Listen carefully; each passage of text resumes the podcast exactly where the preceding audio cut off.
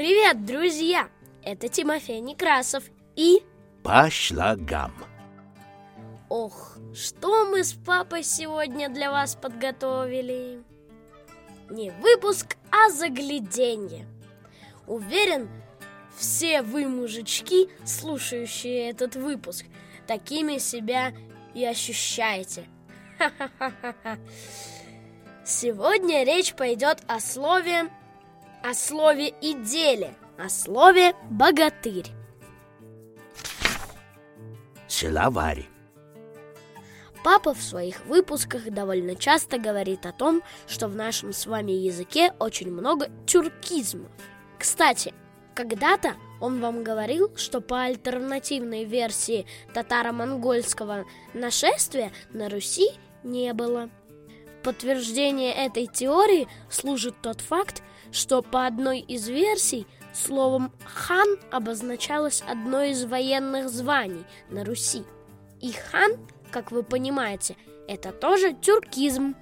В нашем языке их было и есть огромное количество. Вернемся к словарю. Заглянем в словарь Успенского. Далее цитата. Читатель, скорый на решение, скажет, и тут тот же корень от слова «богатство», «богатый», и ошибется. Это слово «ловушка», близость тут кажущаяся. Богатырь заимствовано нами из тюркских языков. В древнетурецком – баятур, а позднее батур и батыр значило «мужественный воин». А у Крылова в словаре вот как. Герои тюркских и монгольских сказок нередко зовутся батырами и баятурами, могучими воинами. Оттуда и заимствовано слово, которое в современном русском имеет вид богатырь. Отметим еще одну любопытную деталь. Слова, однокоренные нашему богатырю, имеются и в других языках. В хинди, например, бахатур – смелый, отважный. И другие словари подтверждают именно такое происхождение слова. Так что версия верна. А что до противников этой версии, то они утверждают следующее. Багадур – слово не татарское, а образовано от санскритского бакхадара, то есть обладающий счастьем удачливый. И что поэтому русское слово «богатырь» тоже восходит проарийскому началу.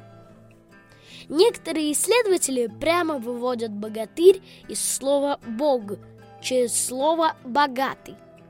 Однако ни одно из этих мнений не должно быть принято.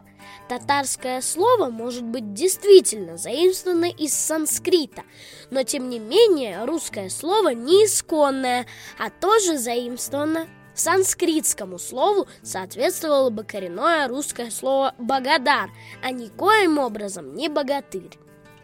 От слова «богат» не может происходить слово «богатырь», так как в русском языке нет суффикса «ырь». Против исконности слова «богатырь» говорит и то обстоятельство, что его нет в других славянских языках, за исключением польского «бохатер», который заимствовал его из русского, что доказывается присутствием звука «х» и твердого «р» на конце слова. Ох уж эта этимология! История. В этой рубрике процитирую сайт сказания о русской земле. Русское слово «богатырь» сложносоставное, состоящее из двух частей – «богат» и «тыр». Каждая часть этого слова имеет по два значения. К примеру, первая часть – «бог» и «богат». Для начала нужно понимать, какие функции выполнял богатырь. Основным его предназначением была защита рубежей русской земли от внешнего врага.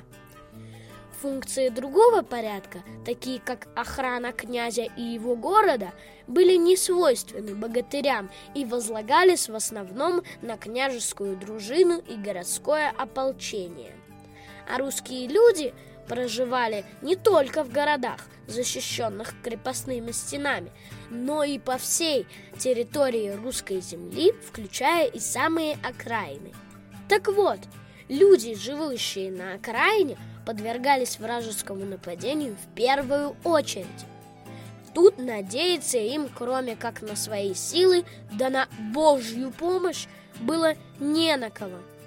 И прибывшее подкрепление, а в виде богатыря с войском для отчаявшихся людей оказалось Божьим посланием, а сами богатыри – Божьими заступниками – Потому богатырей воспевали в своих песнях простые русские люди как своих защитников, называя их Божьей помощью. Однако не только характер деятельности богатыря связывал его с Богом. Было и еще одно сравнение, о котором пойдет речь далее. Второе значение корня «богат» связано как раз с богатством – как известно, богатыри были очень состоятельными людьми и могли позволить себе любое вооружение, причем самое лучшее. Что интересно, многие предметы роскоши, такие как шелк, золото, оружейную сталь, булат, богатыри использовали для изготовления конской сбруи. И не потому, что хотели показать свое богатство, а из-за высоких эксплуатационных характеристик, этих дорогостоящих материалов. Понятие «дорого» для богатырей не существовало.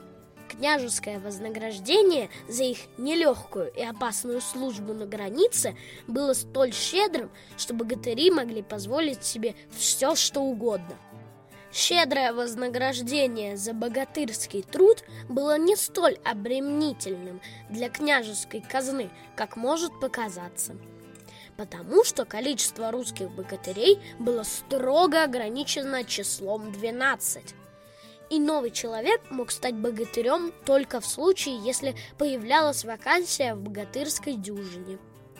А если кто-то пытался влезть в число богатырей по знакомству или блату, чтобы обрести богатое содержание, его ждало жестокое наказание. Богатыри таких номеров не прощали. Штат богатырей все время обновлялся. Одни уходили по понятным причинам, их место в строю занимали достойнейшие воины. Тем самым сохранялась дюжина самых дюжих людей на Руси. В бытность Ильи Муромца были богатырями Самсон Самолевич Колуван, Дунай Иванович, Василий Касимеров, Михаил Игнатьев – Поток Иванович, Добрыня Никитич, Алеша Попович, два брата Ивана и еще два брата Суздальца. Однако широкую известность получили только трое из этих 12 русских богатырей. И дело тут вот в чем – в Белине Илья Муромец и Калин Царь произошла ситуация, когда князь Владимир разгневался на Илью Ивановича и заточил его в погреб на верную погибель. Взамен якобы умершего Ильи Муромца укомплектовали богатырей до полного штата. Однако, когда Калин царь подошел с бесчисленным войском к Киеву, сражаться с супостатом было некому – Вышел Илья из темницы и поехал в чисто поле кликать русских богатырей на сражение. Однако ни один из двенадцати богатырей не сдвинулся с места.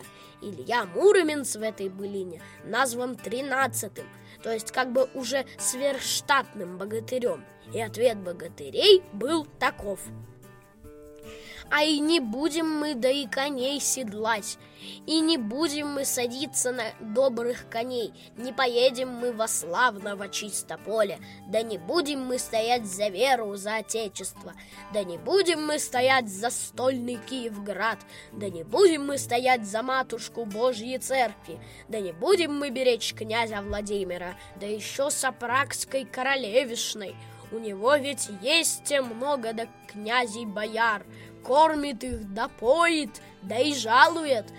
Ничего нам нет от князя Владимира. Сергей Николаевич Азбелев, советский и российский филолог и историк, былины 1984 год. Объяснение тут вышло простое. Богатырям не заплатили положенное им жалование. Вот они и отказались от исполнения своих обязанностей. И ничего их не волновало. Ни князь, ни отечество, ни вера православная. Принцип у них был простой. Заплатит князь, пойдем воевать. Не заплатит, гори все огнем. Из 12 русских богатырей только трое исполняли свой воинский долг не за слата, а по совести. Муромский богатырь Илья Иванович, Рязанский Добрыня Никитич и Ростовский Алеша Попович. Оттого они и заслужили всенародную любовь у простых русских людей. Так что богатыри на Руси были очень состоятельными людьми, если не сказать богатыми. Поэтому слово «богат» наряду с Богом составляет прочную основу русскому слову «богатырь». По слогам. Выпуск вышел достаточно противоречивым, но, как мне кажется, очень интересным. Я благодарю всех за прослушивание. Спасибо. На этом прощаюсь. По слогам с вами разговаривал Тимофей Некрасов. Всего вам доброго. Пока-пока.